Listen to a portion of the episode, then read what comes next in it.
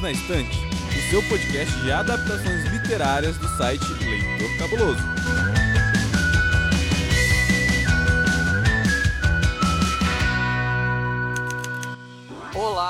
Ouvintes do Perdidos na Estante. Sejam muito bem-vindos ao episódio 104. Hoje iremos falar de My Brilliant Friend, a série da HBO que é baseada no romance Amiga Genial de Helena Ferrante. Estou aqui com duas amigas que vão me ajudar a entender um pouco como que essa série adaptou o romance, o que os personagens fizeram, se eles são diferentes, enfim, tudo o que vocês precisam saber. Antes de passar a bola para elas se apresentarem novamente, eu queria dizer que esse episódio ele faz parte da iniciativa O Podcast é Delas, uma iniciativa que acontece ao longo de todo o mês de março, que é voltado a valorizar o papel das mulheres no, na nossa querida podosfera. Eu estou aqui só de intruso, as estrelas aqui são as participantes. Camila Cabete, Amanda Barreiro, se apresentem aí. Fala para mim, Camila, quem é você?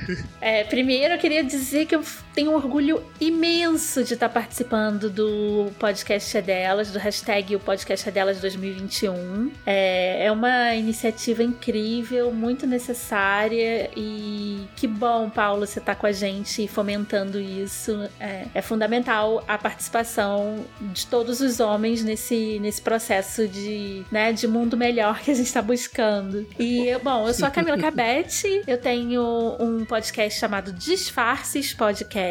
Eu tô em todos os, os provedores de podcast. Sou. É, trabalho no mercado editorial, né? Eu trabalho na Kobo, que é uma loja de livros digitais, então eu sou do meio literário. E Tô muito feliz de estar aqui com a Amanda e com o Paulo, com vocês. Muito obrigada. Amandinha, quem é você, Amandinha? Oi, Paulo. Oi, Camila. É, para mim também é uma honra estar participando. Agora como integrante oficial aí do Perdidos na Estante.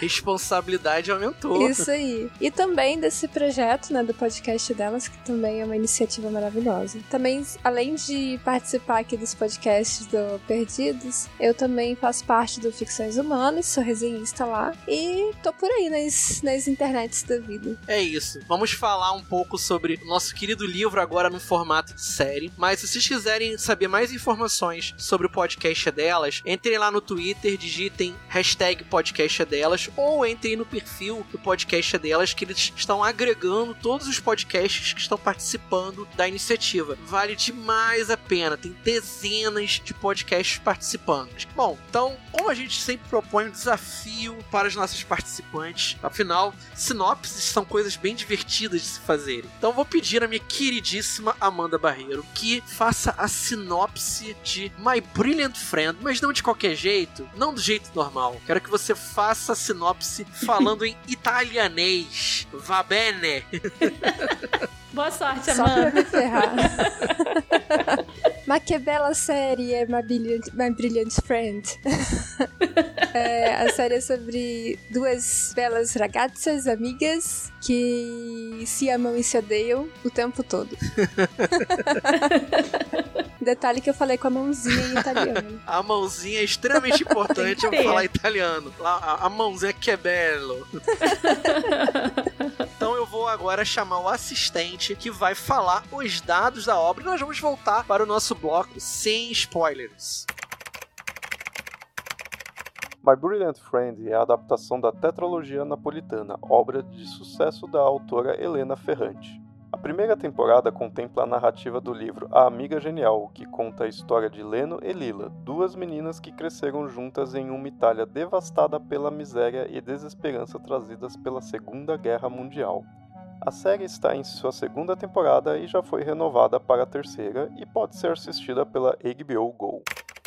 Então, meninas, agora por enquanto vamos conter a nossa ansiedade de dar todas as informações. Sei que a gente fica louco de vontade de falar, mas antes de mais nada, é bom eu perguntar a vocês o que, que vocês acharam da adaptação. Vocês acharam que ela ficou boa, que ela ficou ruim, que ela deixou a desejar, que ela tá perfeita? O que, que vocês acharam? Eu acho que a adaptação ela tá chegando muito próximo do livro. Isso é muito raro da gente ver, né? Geralmente quem lê o livro odeia a adaptação. E isso não aconteceu comigo. E aí eu descobri por quê. Porque a própria Helena Ferrante faz parte da adaptação. Então ela trabalhou no script. Por isso que eu senti a, a série tão próxima dos livros, sabe? Até os mínimos detalhes, algumas cenas que me marcaram demais no livro entraram na série, né? Então, cenas assim cotidianas que detalhes assim muito sutis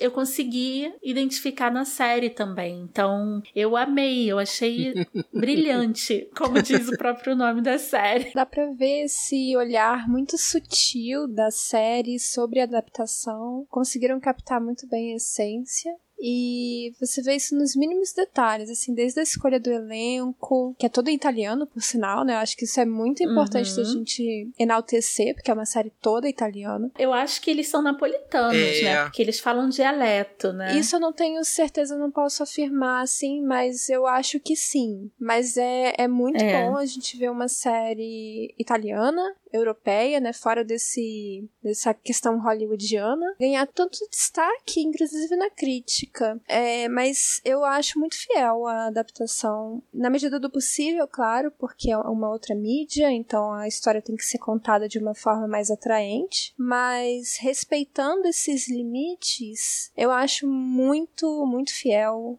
muito delicada e transmite bem essa alma do livro. Uma coisa que eu gostei bastante na série foi a cenografia, né? A cenografia tá muito bem feita. As roupas dos personagens condizem bastante com, com o período, com o lugar em que eles eh, viviam, né? Eu até chamei atenção é, em relação à a, a, questão das, das cores que mudam, né? A gente vê no começo, a série uhum. é muito uhum. cinzenta, os prédios, aquela pintura marca aquela tinta meio, meio melancólica, meio claustrofóbica, e aos poucos a série ela vai tomando cor. É, junto com a evolução do bairro, né, do conjunto habitacional, que aí começa a se modificar, também fica mais, né, a gente tá falando de um cenário pós Segunda Guerra, então uma Itália meio arrasada, né, porque eles eram do, do eixo, né, então é, você vê a reconstrução desse, desse conjunto habitacional, né, ele, ele começa bem cinzento, assim como como você falou, e vai, né? Você vê o, o asfalto chegando, né? As melhorias acontecendo ao longo da, dos quatro livros, né? Das quatro temporadas, no caso, porque cada temporada vai ser relacionada a um livro. É, uma coisa que eu não sei se vocês repararam, mas eu, eu fiquei refletindo sobre isso, da cinematografia. Não só tem essa questão da evolução, mas eles usam muito a cor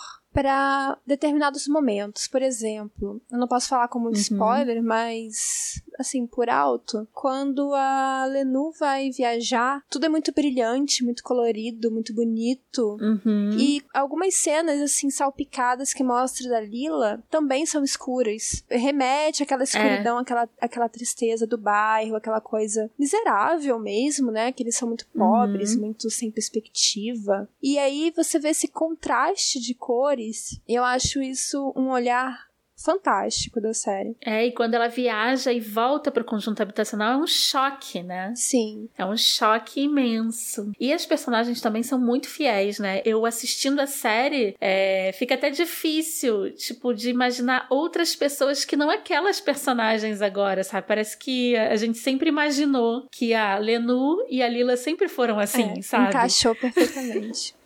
encaixou perfeitamente. Até aquele personagem deplorável do Nato, né? Ele é deplorável igualmente. É. Eu achei aquela parte da Lenu, que ela, quando ela tá. Quando ela tá se olhando no espelho, tá vendo que tá cheio de espinha. Nossa, é, tipo assim, cara, é, é, isso que eu tinha imaginado, né? É. Uhum. É, exatamente. Até os, o, o, jeito das atrizes de representar. Tipo, é, a Lenu é muito Lenu e a Lila é muito Lila, não tem jeito. É. As pausas, né? uhum. né? Aquela narração eu acho que, como é um livro que se passa muito na cabeça das personagens, né? Muito sentimento ali borbulhando, a narração da Lenu mantém, né? A coesão, eu acho, ou a, a proximidade entre a série e o livro. Eu acho que foi um ótimo recurso que eles usaram, né? Sim, com é. certeza. Não, e outra coisa, é, teria tudo para dar errado, porque você tem uma série que lida com, com uma história que é geracional, que ela começa com elas na infância, infância, uhum. vai pra adolescência, depois pra vida adulta. E você ter. Cara, será que eu vou acertar a mão de quem é a atriz que vai ser ela quando crescer? E eu não, não senti nenhum problema com isso. Quando eles mudaram a atriz para fazer a Lenu na, na, na, adolescência dela, ela é muito parecida com, com a Lenu pequena. A mesma coisa é a Lila. Uhum. Sim. É, sim. Eu fiquei muito impressionado também. E eu tô super. Eu acho que eles vão ter que fazer mais uma troca. Vão, vão. Já anunciou já. Porque a tetralogia ela vai até a velhice. É, que na verdade é o começo, né? É o comecinho, a primeira cena. É o começo do primeiro livro. Da série também. A atriz que fazia Lila na segunda temporada, ela já se despediu dos fãs. Ela mandou uma carta agradecendo pela oportunidade, que ela ficou muito emocionada. Eu acho que ela ainda tem mais um ou dois episódios de participação e depois já assume outra atriz. Aham. Uhum. Nossa, ela é muito perfeita nesse papel. Ela... ela é muito expressiva. Muito. A força dela, a violência, o ódio que ela tem dentro dela, né? Ela é mu... Todos eles são muito bons atores, nossa senhora. São sim. Maravilhosos. E vocês acharam que a adaptação ela ficou fiel bastante ao livro. É uma, até uma coisa interessante da gente pensar, né? É, algumas cenas que a gente não dá tanta importância no livro e ganham. Vocês conseguem pensar em alguma? Ah, ah, aquela ceninha ali eu achei que não era grande coisa, mas quando ela chegou na, na, na série, ela ganhou toda uma outra dimensão. Vocês conseguem pensar em alguma? Eu consigo. Eu fiquei completamente chocada com a cena da Lila sendo jogada pela janela.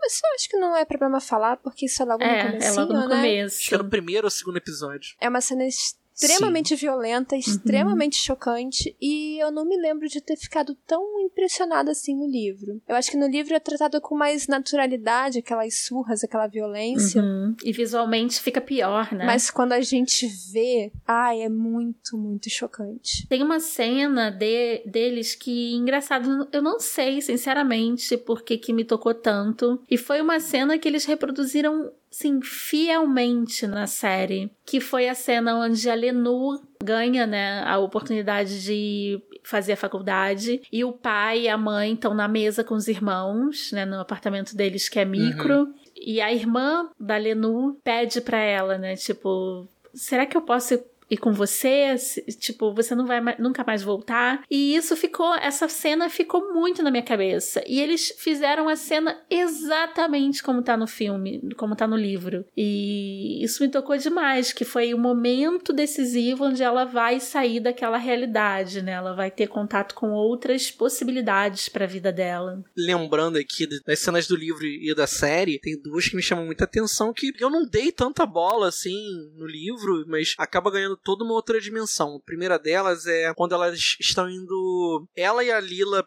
a Lenu e a Lila pequenas indo em direção ao mar. Né? Elas atravessando o túnel. No livro, ela coloca uma descrição assim: ah, tem algumas pessoas andando, né? Trabalhando ou tocando gado nas redondezas. Uhum. Você não consegue imaginar isso. Pelo menos eu não consegui. Você vê o quanto era o nada, quando não é. tinha nada. O mar não era tão distante de onde elas viviam, mas não. pensando um pouco a pé, era realmente distante. Ainda mais para duas crianças, é, né? Que tudo sim. parece enorme. A outra cena, apesar de ela ter muita importância, mas eu não imaginei que ela iria ficar desse jeito, que é o Ano Novo. O Ano Novo ficou impressionante na série. Nossa, uhum. ficou perfeito. Ficou maravilhosa. É, ficou muito detalhada ficou assim. e teve detalhes que eu não lembrava no livro, que eu não captei e ficou muito evidente, assim, que foi a, a marcação do caráter de cada um é, dali pra frente, é. né? É a virada, assim, é a... você sabe que aqueles, aquel, aqueles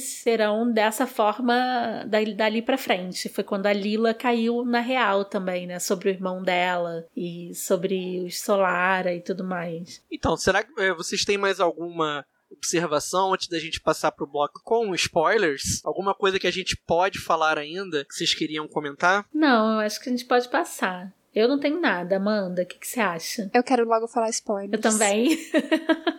que é spoiler, né? Que que é isso, gente? Então, gente, vou passar para o nosso bloco com spoilers antes passando pro assistente.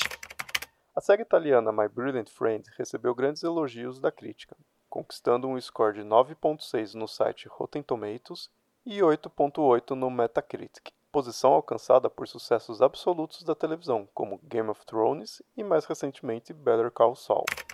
Então, meninas, hora de falar com spoilers. Pessoal, a partir de agora, a gente vai falar sobre o, resto da série. Se vocês ainda não assistiram a série, não quiserem pegar nenhum spoiler, vocês passem aqui, sigam direto para os créditos finais tá bom? Que aqui a gente vai falar um pouco livremente. Claro que, né, eu não vou falar do final, né? O final é esse, tal, não, né? Pelo amor de Deus. Até porque a série não acabou é, ainda, né? né? A série ainda não acabou. Então ainda não dá para falar isso. Mas enfim, estamos num ambiente napolitano na década de 50 e 60. Só disso já é uma, bem diferente do que a gente está acostumado a ver em outras séries, né? Não é um.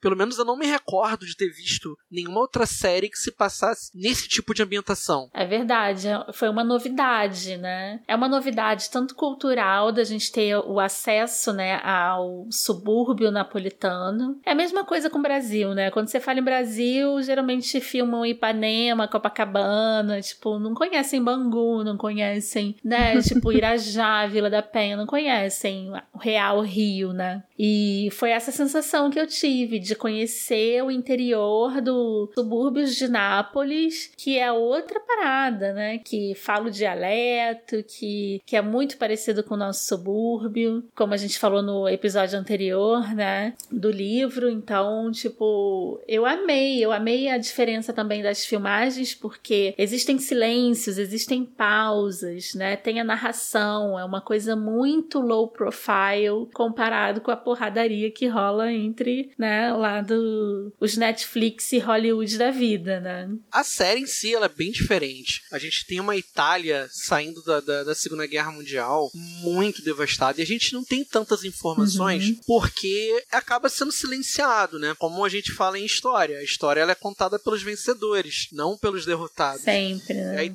Itália, uhum. ela passa por um processo profundo de crise, de inflação, de desemprego. Amanda, como é que você viu essa ambientação? Como é que foi para você? Né? Ver o bairro, ver, sei lá, é, quantas pessoas precisavam fazer para poder sobreviver? É, foi brutal porque ao mesmo tempo que é uma série de época, é uma série muito atual, né? Uhum. Porque toda aquela violência, aquela animalização do homem é muito nosso presente também. É. A gente não se afastou tanto disso assim. Tirando a parte tecnológica e alguns costumes e tal, a gente ainda tá preso nessa realidade de violência e brutalidade e, e vizinhos em conflito e vizinhanças violentas, complicadas, com seus problemas. Uhum. Não é tão distante assim. E além disso, eu, eu acho uma iniciativa muito corajosa de, de fazer essa série, partindo de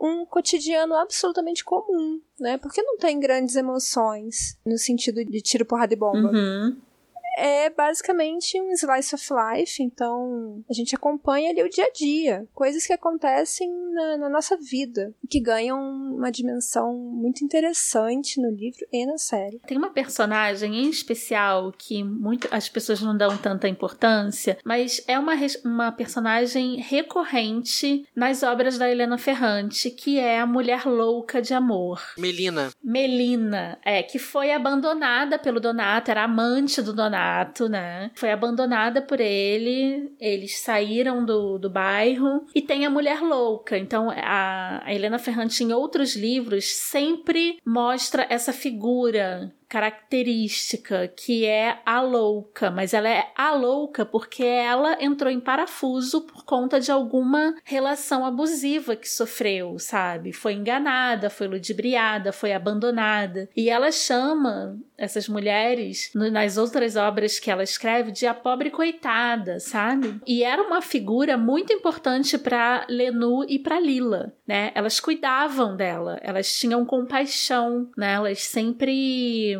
se preocuparam né, com ela, com essa mulher doente, né, e, e com a família, né. E ao mesmo tempo um misto de medo também dela, né. É. Especialmente quando elas eram crianças, essa coisa de o inesperado, o desconhecido, uhum. por que, que essa mulher é assim, né. É algo muito traumático para elas, inclusive, ver a, a decadência da, acho que é Melina, né, o nome dela. Não, e, e o mais impressionante é que a Lenu, ela acaba vivenciando isso com o Nino, né? Porque o Nino, filho do Donato, acaba o quê? Reproduzindo aquele típico, né, cafajeste do pai, né? Embora ele odiasse, ele acaba meio que fazendo aquele mesmo papel, né? Tipo de dar em cima da Lenu e ficar em cima da Lila também, né? Ele acaba. Então, são arquétipos que eu acho que a Lenu sempre olhou no sentido de: caraca, eu tenho medo de um dia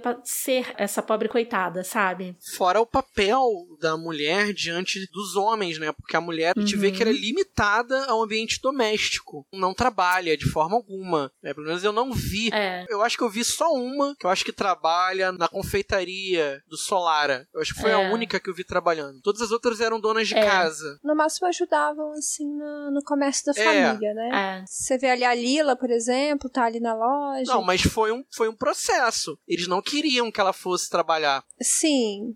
Mas aparece uma ou outra mulher assim ajudando o marido ali na lojinha, mas não era um papel de destaque, né? Ela tava ali mais como auxiliar. Sim. Ela é, é uma crítica muito também recorrente da Helena Ferrante, dessas mulheres que, né, vivem pra família. As mães delas, né? As mães da Lenu e da Lila eram totalmente donas de casa, né? Que se dedicavam totalmente aos filhos e ao marido. Então, é uma crítica à sociedade italiana, principalmente napolitana, isso, né, das mulheres serem totalmente ah, reféns elas são reféns e elas fazem dos homens reféns também daquilo, né? E dos filhos. Então é, é uma relação tóxica geral. E aí, se um homem sai desse círculo vicioso, a mulher pira, porque era o, o alicerce dela, né? Então tem até um livro incrível da Helena Ferrantes que eu li há pouco tempo, que é Dias de Abandono, que ela fala muito sobre isso. E nossa, é muito chocante, assim, a entrega da autora ao falar desse, sabe, desse dessa relação codependente. Não, e a Lenu tem raiva da mãe, né? Você vê que em vários tem. momentos ela tem uns momentos de descrição, tem. tipo assim, ah, é, é, aquela, aquela mulher insípida e manca. Uhum. Na série, eles transportaram isso na forma dos olhares que a Lenu é.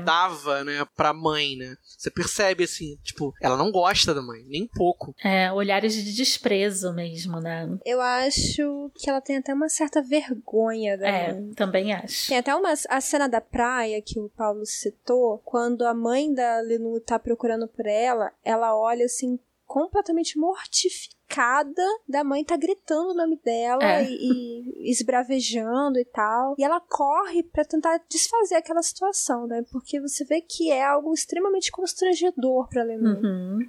Um outro ponto que eu queria tocar com vocês também, que é, é bem complicado ao longo dos episódios, é o quanto as mulheres solteiras elas eram vítimas desses adolescentes loucos que passavam lá. Ah, vamos pegar pra gente dar uma voltinha aqui. É. Isso acontece com a Ada e eu esqueci. Tem mais. Acho que é com a Carmela também. Acontece em outro momento. É, aquele velho. Aquela velha história dos homens acharem que tem poder sobre aquelas mulheres daquela comunidade cidade, né? Isso é muito carioca também, né? Bairrista, aquela coisa de. Não, se ela é da minha comunidade, eu tenho poderes sobre ela, né? Não só poderes, posse também, né? Posse, exatamente. E se vem alguém de fora, é rechaçado, surrado, né? Expulso daquela, daquele contexto, né? É muito violento em todos os sentidos pra mulher, né? Especialmente. Essa, essa tetra tetralogia tem o objetivo mesmo de retratar cruamente. É, é, o que eu acho, ninguém sabe, né? O que eu acho que a autora viveu, né? Então, eu continuo achando que é uma obra muito autobiográfica por ela ser tão fiel a esse tipo de, sabe, de construção da comunidade. E infelizmente isso era muito comum, né?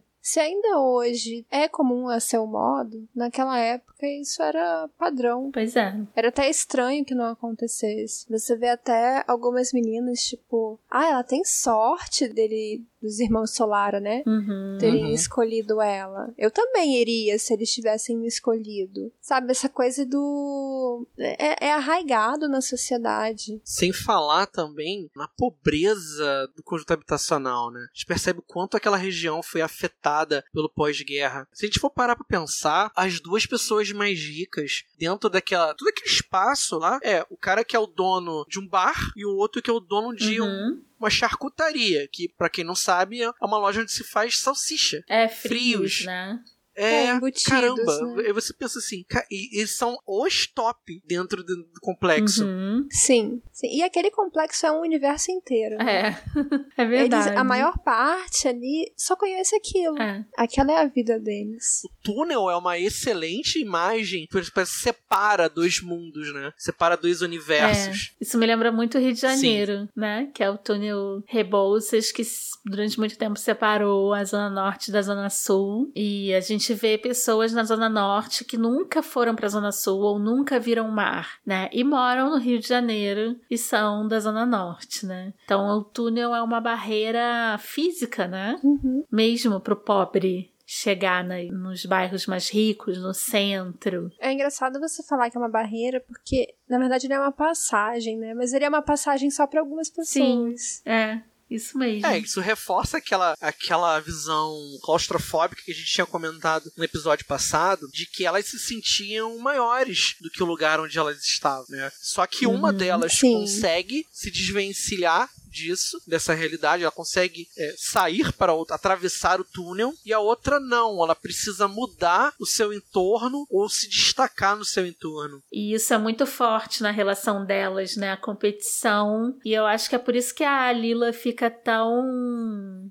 amarga, né? Porque ela vive situações, porque embora a Lenu também tenha vivido, mas a Lenu tinha um pai mais contido, né? Um pai que se orgulhava, que trabalhava fora ali do bairro e que se orgulhava da filha depois estar estudando e tudo mais. A Lila não, a Lila foi moeda de troca para ascensão da família, ascensão social da família, né? Então isso deixa ela muito raivosa e, e amarga e, e até algumas vezes antiética, né? Inclusive, eu acho que a família da Lenu tem mais condições assim financeiras do que o restante do bairro. Eu vejo a Lenu se destacar muito, não só na questão da inteligência e tal, mas até mesmo da postura. Uhum. Ela é mais contida, ela é mais observadora, ela não se envolve com certas coisas. Dá a impressão que a família dela tem uma, um status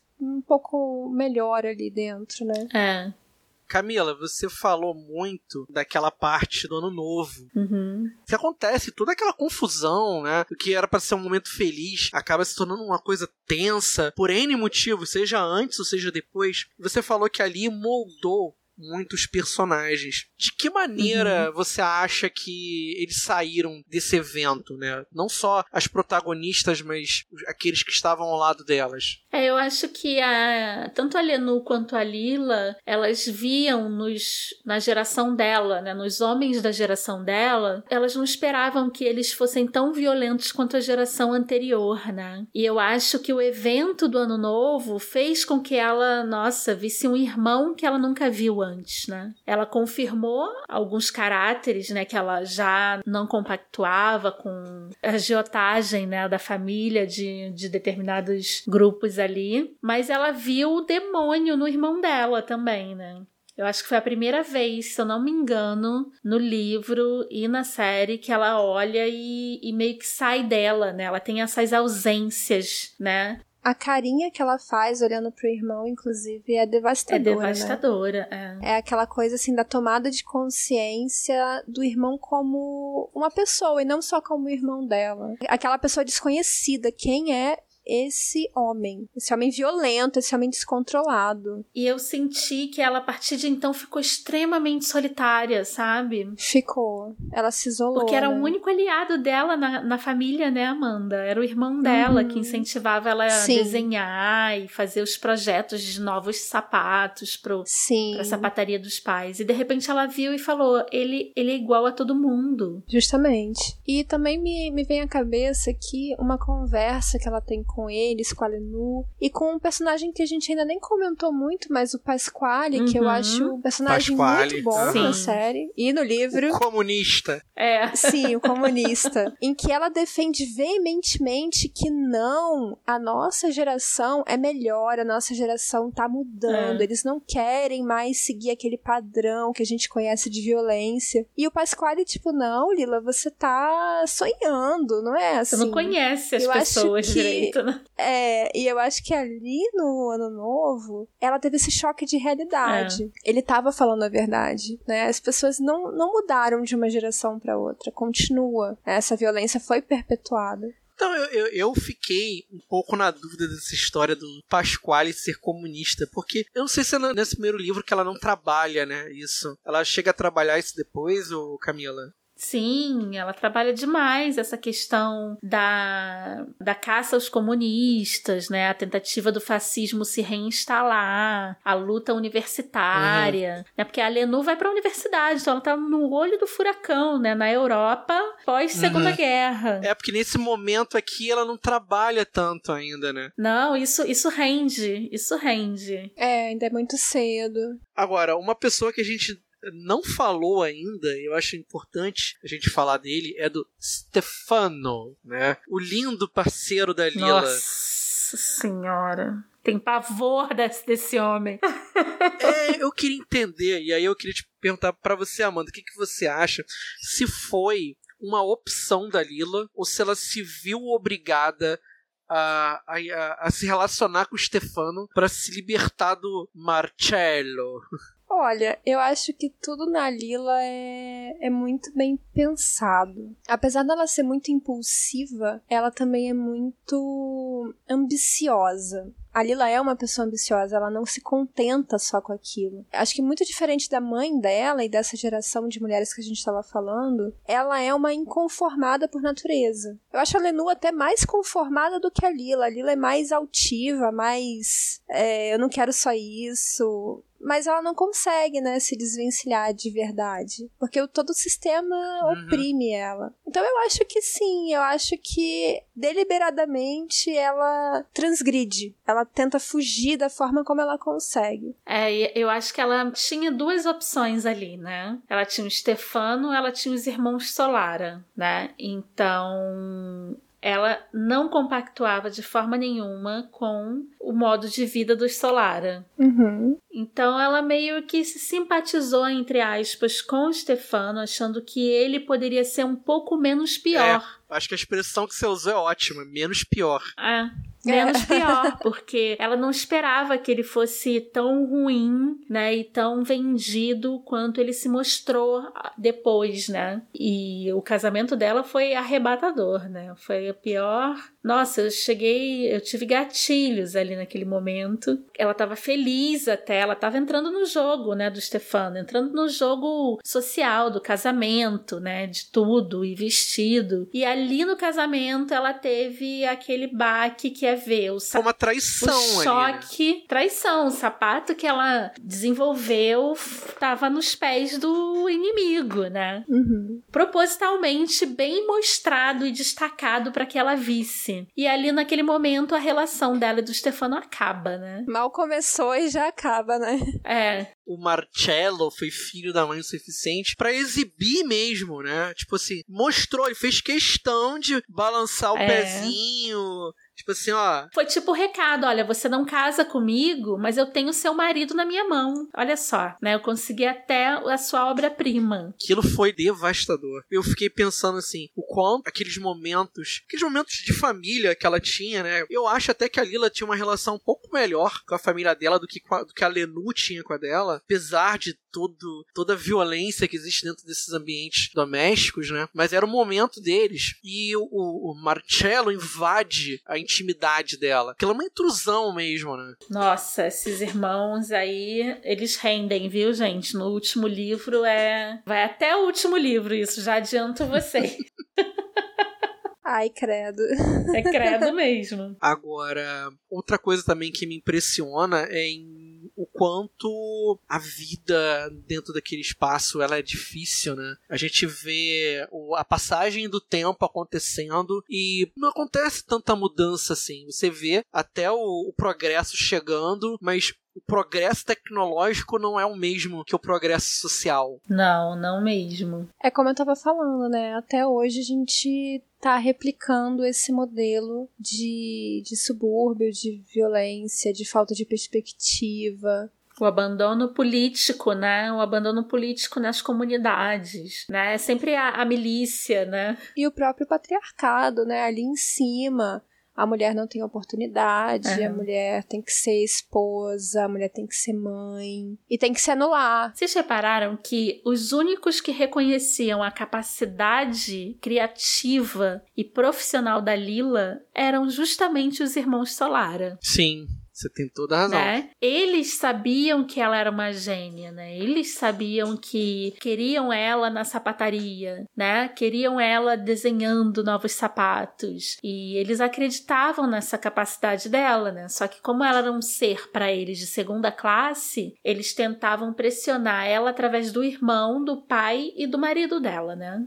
Então, e aí não é nenhuma questão de mérito para Lila, é mais uma, uma coisa de objetificação, né? Ela é útil. Sim. É. Assim como ela foi útil pro irmão no, no embate ao pai. Uhum. Assim como, enfim, os homens a reconheciam como uma rival, né? Ah, ela é muito inteligente na escola, é. mas nunca algo de admiração, de dar espaço, de dar voz. Uhum. A gente falando aqui nesse podcast que tá ligado ao podcast delas, a gente não eu, eu, pelo menos, eu não consigo imaginar não mencionar também o quanto a autora aborda a questão do, do patriarcalismo, mas nas pequenas coisas. É, a gente fala assim, ah, pai da Lila é um homem violento com a esposa, já a esposa do pai da Lenu é uma mulher conformada, mas as pequenas coisinhas também saltam aos olhos, né? É o, o quão, e o quanto isso vai passando para outra geração. Você mesmo falou, Amanda, né, que em determinado momento ela achou que talvez pudesse haver uma mudança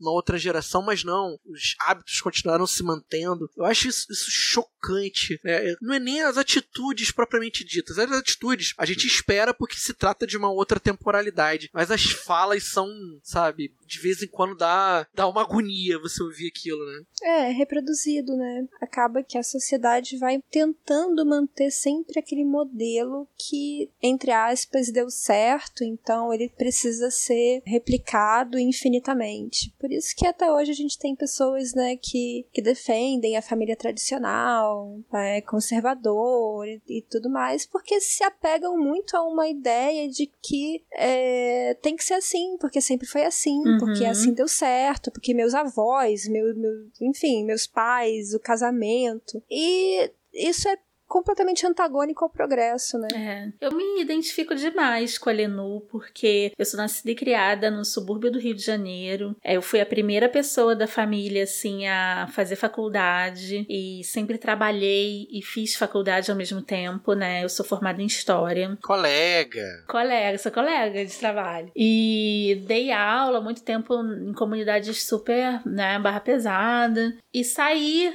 eu tive uma ascensão social através do meu próprio trabalho, sabe? E quantas vezes eu ouvia que eu era a revolucionária lá, porque eu sempre disse desde pequena que eu não queria casar, que eu não ia ter filhos. Já cresci com essa minha vontade de não participar daquele joguinho social, né? E, e a Lenu, ela inconscientemente, ela acaba fazendo essas escolhas, né? Porque na real, a Lenu, ela não é agressiva nas nas resoluções dela, né? Só que ela vai ficando ao longo dos quatro livros, você vai vendo que ela vai se encaixando, né? A, a, e é uma discrepância porque a Lila, que é mais ponto fora da curva, né? Ela é agressiva, ela é tudo que uma mulher não deveria ser né, no meio dela, ela acaba fazendo jogo, né, da, da sociedade. Ela tem que sobreviver, né? É por sobrevivência, exatamente. Diferente da Lenu, que é, entre aspas, assim, não no sentido pejorativo, mas ela é privilegiada, Uhum. com estudos, com uma família com uma condição um pouco melhor, com menos violência, apesar de ter toda aquela relação super tóxica com a mãe. Uhum. ela consegue sair daquele ambiente, daquele ciclo repetitivo da família dela, É. né? Da- daquelas famílias todas. E a Lila não, então ela tem que sobreviver de alguma forma. Ei, você quer encontrar um mundo secreto de adaptações literárias? Sim, mas onde? Perdidos na Estante. Então, chegamos ao final dessa discussão maravilhosa sobre My Brilliant Friend e eu queria pedir a vocês que dessem uma nota de 1 a 5 selos cabulosos para essa incrível série. Vou pedir que vocês falem mais da primeira temporada, né? Uma nota baseada na primeira. Uhum. E passa a bola para vocês.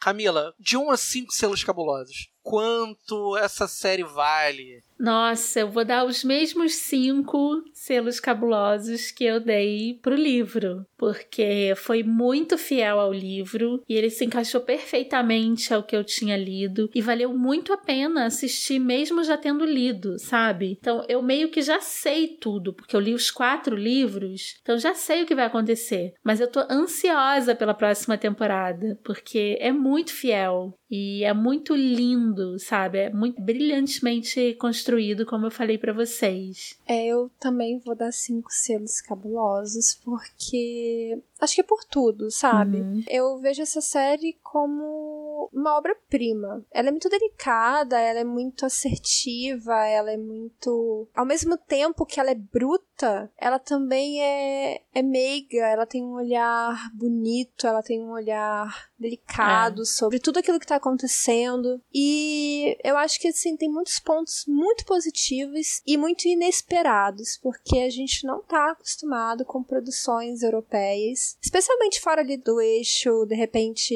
Reino Unido, França, Espanha, tem alguma coisa mais de destaque. Mas essa parte mais escondida, assim, da televisão europeia, né, Itália, a gente não tem tanto contato e não tem muito o hábito de assistir esse tipo de produção que é mais introspectiva. E foi uma surpresa muito positiva pra mim. Eu também vou concordar com vocês duas e dar cinco selos cabulosos. A série é muito acima da média. Não só as atuações das atrizes, né? Dos, atores e atrizes envolvidos, mas cenografia, as vestimentas, o contexto histórico que situa por trás. Todo é muito bem feito, sabe? E eles conseguiram Uhum. adaptar fielmente o livro. A participação da Helena Ferrante, né? Apesar de que nem sempre você ter o autor como parte da equipe de produção, às vezes ajuda. Stephen King que o diga, né? É. nem sempre ajuda muito. Mas no é. caso da Helena Ferrante ajudou bastante. As cenas elas foram, elas não só reproduziram as linhas do livro, mas em alguns casos até acrescentaram algumas coisas.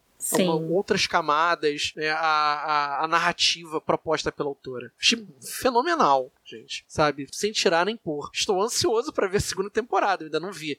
Até porque o, ponto de virada, o plot twist que ela deixa no final é, É. arrasador. É arrasador. É, a segunda temporada é igualmente maravilhosa. Já posso adiantar pra vocês. Aham. Meninas, quero me despedir de vocês, quero agradecer pela participação de vocês nesse podcast. Eu vou pedir que, é, começando por você, Camila, que vocês digam como que as pessoas encontram vocês nas redes sociais. Ah, eu tô como arroba Camila Cabete em todas as redes sociais. Eu tive sorte porque só tinha uma Camila Cabete. então eu tô no Twitter, tô no Instagram e estou também como arroba disfarcespod, que são as redes sociais do Disfarces Podcast. E é Disfarcespod em todas as redes sociais também. Então, obrigada, Paulo. Adorei participar. Contem comigo sempre. E o podcast é delas, 2021.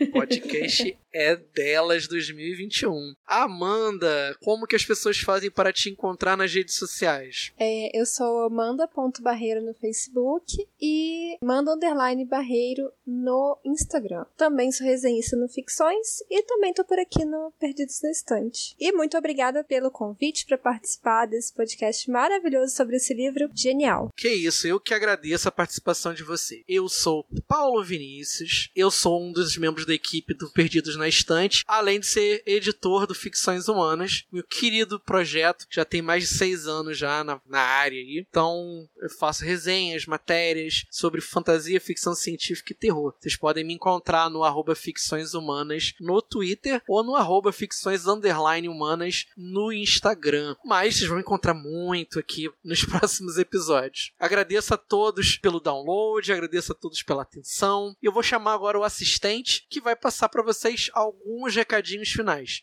Fiquem ligados e o podcast é delas. Talvez você não saiba ainda, mas o podcast Perdidos na Estante agora tem Twitter e Instagram. No Twitter estamos como arroba perdidosestante e no Instagram como arroba perdidosnaestantepod. Segue a gente lá. O podcast Perdidos na Estante é um podcast independente. Para que mais episódios sejam lançados, contamos com o seu apoio. A partir de R$ 5,00 por mês você financia esse projeto e todo o site Leitor Cabuloso. Faça sua contribuição em arroba no PicPay ou em catarse.me barra leitor cabuloso. Deixe sua avaliação e seu comentário na Apple Podcast, no site Leitor Cabuloso ou no seu agregador favorito. Estamos nas principais plataformas e também no Spotify. Você ouviu ao podcast Perdidos na Estante sobre Amiga Genial. A apresentação foi de Paulo Vinícius Figueiredo dos Santos, com as convidadas Camila Cabete e Amanda Barreiro. O assistente é Leonardo Tremichin e a edição vai ser feita pelo Ace Barros. Esse episódio ele foi produzido graças ao todo o carinho dado pelos nossos apoiadores. Nosso muito obrigado a eles: Rodrigo Leite, Aire Chu, Melissa de Sá, Cláudia Rodrigues, Priscila Rúbia, Nilda, Lucas Domingos, Carolina Mendes, Abner de Souza, Marina Jardim, Janaína Vieira, David Figueiredo, Tiago Augusto, Carol Vidal, Deise Cristina, Caetano Jaques, Leandro Gomes, Francisco Faria, Tiago Ruedger, Marina Kondratovich, Alan Felipe, Lu Bento, Clécius Duran, Laine e Lica, Lara Prado, Alessandra Rocha e Ricardo Brunoro. O nosso muito obrigado e o nosso carinho especial para todos vocês. É isso e até a próxima.